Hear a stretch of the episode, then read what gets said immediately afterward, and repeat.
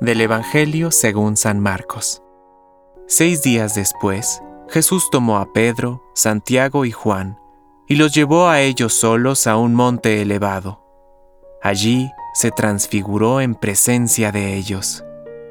Sus vestiduras se volvieron resplandecientes, tan blancas como nadie en el mundo podría blanquearlas. Y se les aparecieron Elías y Moisés, conversando con Jesús. Pedro dijo a Jesús, Maestro, qué bien estamos aquí.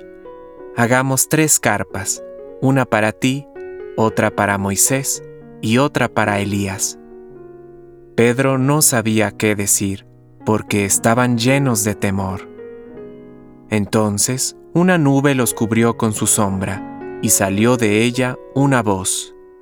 Este es mi Hijo muy querido, escúchenlo. De pronto, miraron a su alrededor y no vieron a nadie, sino a Jesús solo con ellos.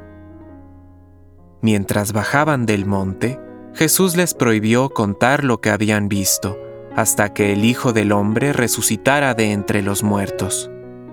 Ellos cumplieron esta orden, pero se preguntaban qué significará resucitar de entre los muertos, y le hicieron esta pregunta.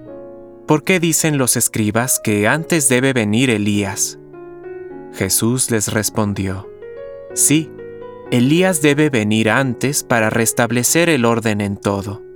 Pero, ¿no dice la Escritura que el Hijo del Hombre debe sufrir mucho y ser despreciado?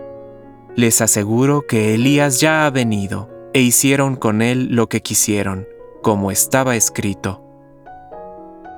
Palabra de Dios. Compártelo. Permite que el Espíritu Santo encienda tu corazón.